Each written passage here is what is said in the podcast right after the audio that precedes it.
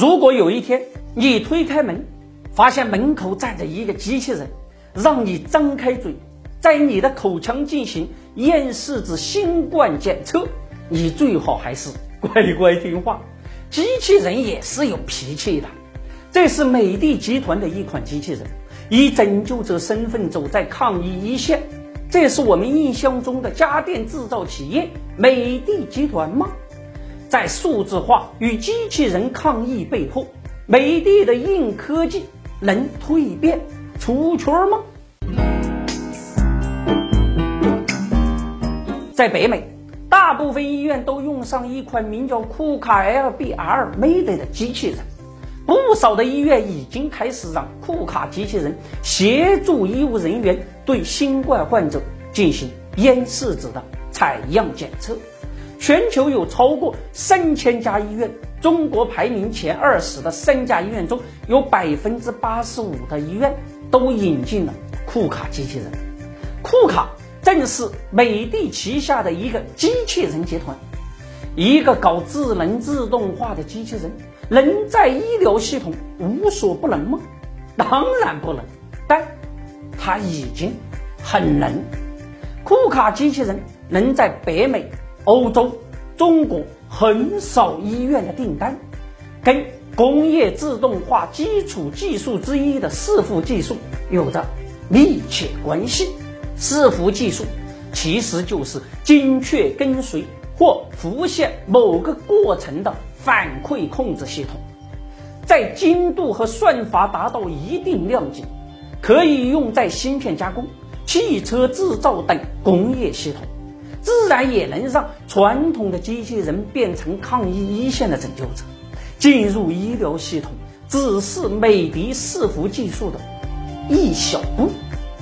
任何一项基础技术想要变成超级的跨行业应用。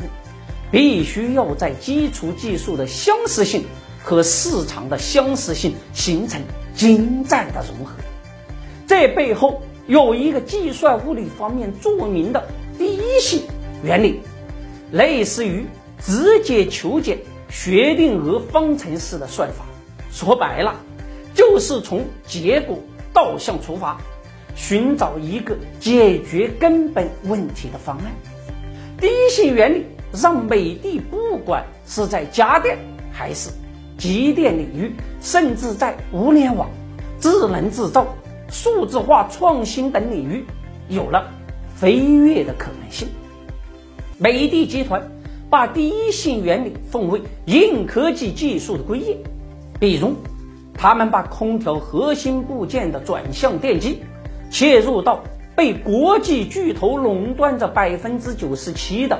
汽车制造市场，美的用了十一年的基础研发，将转向电机从变频电机前端的控制技术到后端的机械技术进行了技术性的变革，是电机领域本土自主创新的一大创举，同时首创新能源车领域的二氧化碳转子式。